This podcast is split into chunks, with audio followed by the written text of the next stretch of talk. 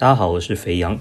在这个寒冷的冬天，让我用温暖的嗓音为您介绍一些日本的特别的历史、地理、文化、人情。让我用这温暖的声音，在寒冷的夜里，让您更适合入眠，更好睡。那一开始想给大家介绍的是九州北边的这个地方。北九州呢是属于九州福冈县的其中一部分，它呢是最北边的门司港哦，在过去的话呢叫下关地区，这里跟台湾呢有非常深的渊源，因为台湾呢有五十年的时光呢是属于日治时期，一八九五年到一九四五年这一段岁月呢，就是在马关地方，李鸿章跟日本的代表伊藤博文等签订下关马关条约。所以呢，才把台湾割让给日本五十年，而这马关就是现在的下关，也就是今天从九州过去本州地区山口县的这个地方，这个接洽之处。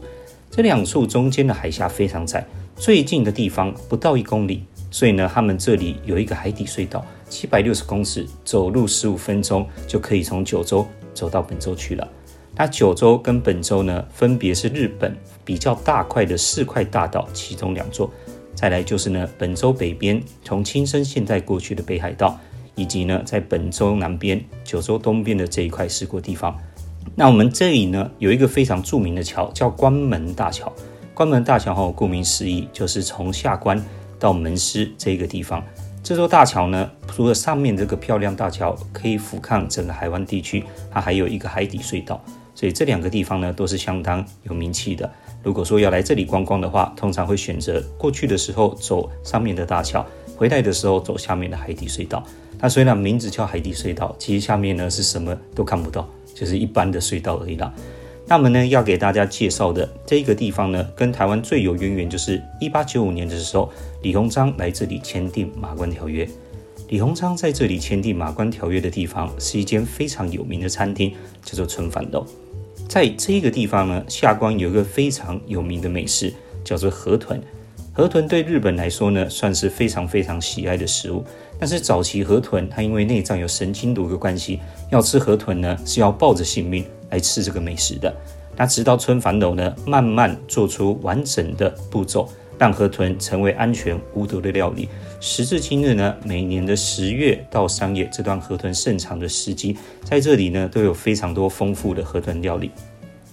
河豚本身呢，它的肉质相当相当的 Q 弹，所以呢，主要吃的方法有两种为最大宗，一种是做成生鱼片，摆盘呢会很像莲花一样的，这透明的肉做生鱼片吃起来呢，口感类似鸡肉，非常的 Q 弹，相当的美味。那另外一种整只炸河豚，这吃起来也相当的好吃哦，可以吃到它非常干爽的口味，还有清甜的肉味。那是呢下关这里非常著名的名菜。那如果想在这里吃美味的海鲜的话，下关这边有一个非常有名的市场，叫做塘户市场。如果在日本哦有看到像比如说塘户啊、唐津口啊。这样的地方代表这里以前它的洋流呢是适合跟中国呃中华地区中国地区做生意的地方，所以以前呢华人会从这里做生意，或从这里日本人出发到当时的中国去做生意。好，那塘户市场就是这样的地方。到了今天，塘户市场最主要是一个相当有活力的海港。那每年呢，嗯，应该说每个礼拜在礼拜六、礼拜天的时候，这个市场里面会出现摆摊。所以各式各样新鲜的鱼货可以在这里直接呢买到大量的生鱼片，非常多新鲜的食材。那在外面呢就看着关门大桥，看着这一个关门海峡，享受这个美味的海的恩惠。那在这个呃关门海峡中呢，有一个相当有名气的岛屿，叫做岩流岛。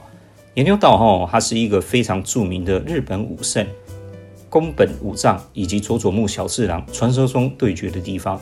那呢，也有很多人认为呢，这个佐佐木小次郎是杜撰的人物，是为了夸显呢宫本武藏非常厉害，工于心计的一个武呃武道家以及武术家。那这个著名的场地呢，岩流岛就是在这个地方。那同时呢，在我们唐户市场旁边的话，这里就是刚刚有讲过非常有名的一个餐厅春帆楼。春帆楼同时就是李鸿章来这里签订马关条约的地方。时至今日呢，他们昔日签订条约的这个房子里面的这些章程，都有把它非常完整的保存起来。所以旁边有一个日清讲和讲和堂呢，就保留了这一块呢，当时呢签马关条约的时候一些东西，还有这个房间呢，都保留下来的。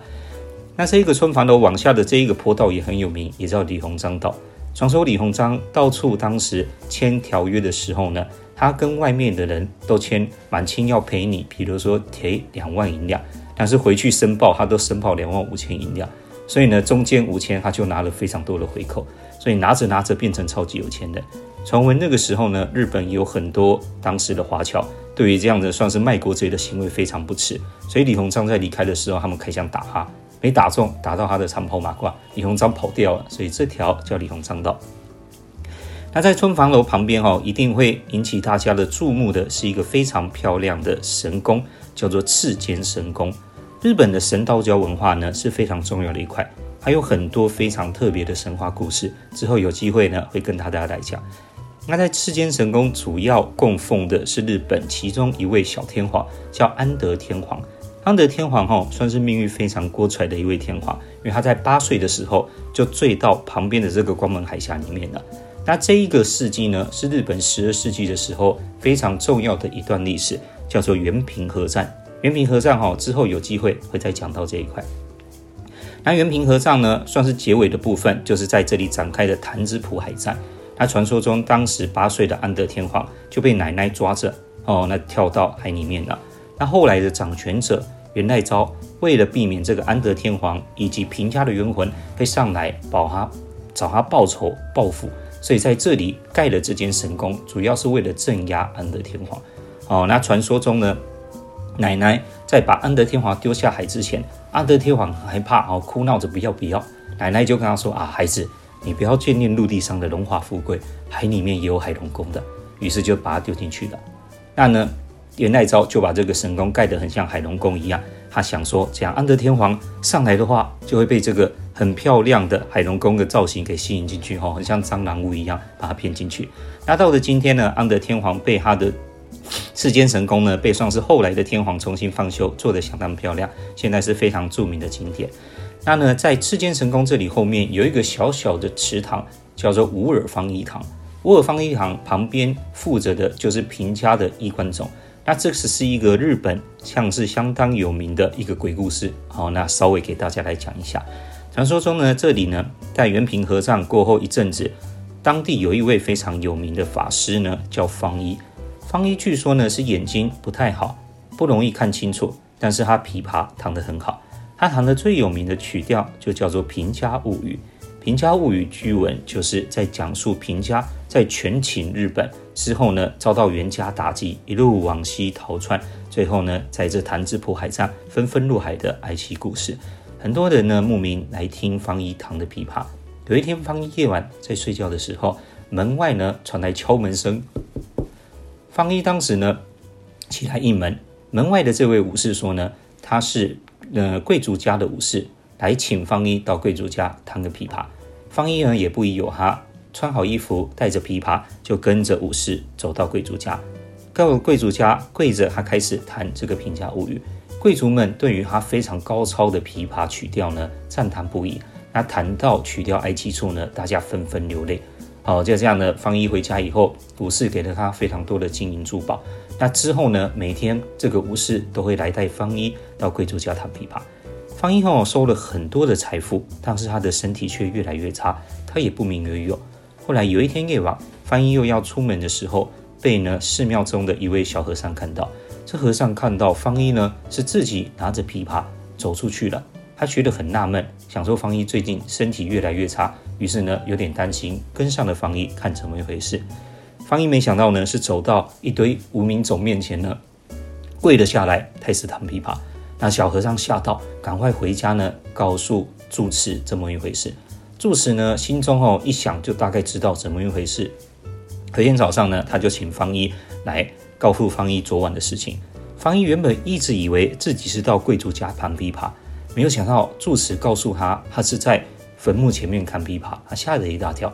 这时候住持说：“哎，方一，你不要紧张，你呢应该是被平家的冤魂缠上的。那我呢，在你身上写满佛经。”哦，他们冤魂就看不到你。来来来，你把衣服脱光光。当时哦时代比较淳朴，所以没有像现在骗财骗色这样，方一衣服脱光以后，数次在他身上写满了经文，但是呢，两个地方忘记了，耳朵的后面没有写到经文，所以当天晚上这个武士来了，敲敲门，没有应门，进来方一睡着了，他没有看到方一，只看到两个耳朵，因为耳朵后面没写到经文，他非常纳闷，就把耳朵带走了。从此之后呢，这武士再也没有来过。方一隔天早上起床以后呢，哇，觉得身体神清气爽。好像这些不舒服、病痛都好了，但是摸一摸耳朵，耳朵不见了。哦，那方毅虽然耳朵没了，但是他从平家的冤魂这里得到了很多的金银财宝，于是他成为地方非常富有的一个有钱人。这故事是日本呢相当有名一个鬼故事，但是也也很像，比如说中了乐透以后，不想让人家知道怎么来的，也是有这样的一个故事哦，也有这样的特别的意思在。那呢，世间神功后面呢，这个五耳方一堂，大家如果到这边的话。他现场一样会播着这个哀戚的曲调，哦，这个乌尔方一的雕像呢，做的非常的栩栩如生，配合旁边这个平家的衣冠冢，哦，真的是看的晚上哦，真的会让人不寒而栗，很特别的地方。那我们下关地方呢，算是有好吃的，那也有历史故事，那也有相当美丽的风景，而且也是跟台湾非常有关系的重镇。那除了马关条约跟台湾有关系以外，我们台湾昔日呢，还有一个。出口到日本非常非常重要，曾经帮我们拿下外汇第一名的台湾超级好吃的水果，是我们台湾的香蕉。台湾香蕉哦，曾经一度占日本香蕉比重接近八十二帕左右，非常的惊人。但是呢，后来因为菲律宾的香蕉哦，或者是南美洲的香蕉，慢慢慢慢占有了台湾市场，于是我们台湾香蕉进口到日本，到了今天已经在一趴之下了。但是台湾香蕉哦，在日本其实还是算是最昂贵的香蕉，因为口味上是相当好的。那呢，以前的台湾香蕉从我们台湾出口都是要绿绿的时候采下来哦，没没有办法说熟的带过去，带到目的地就烂掉了。所以到了这下关进口，很多的香蕉其实在运输过程中不容易保存下来，所以当时香蕉在日本是昂贵的舶来品。很多的商家、有钱的商人就来马关这个地方竞标香蕉，再把香蕉。带回去其他地方卖，所以呢，下关地区这个地方呢，门市地区呢，这里是以前香蕉进口非常重要的地方。哎，那这里呢，就是刚刚给大家介绍过的我们山口县的下关地区。我们隔了一个海峡，如果回到九州地区的话，就会到另外一个算是日本近代非常重要的一个地方——门司港。哦，那我们下一段给大家来介绍门司港地方。谢谢大家。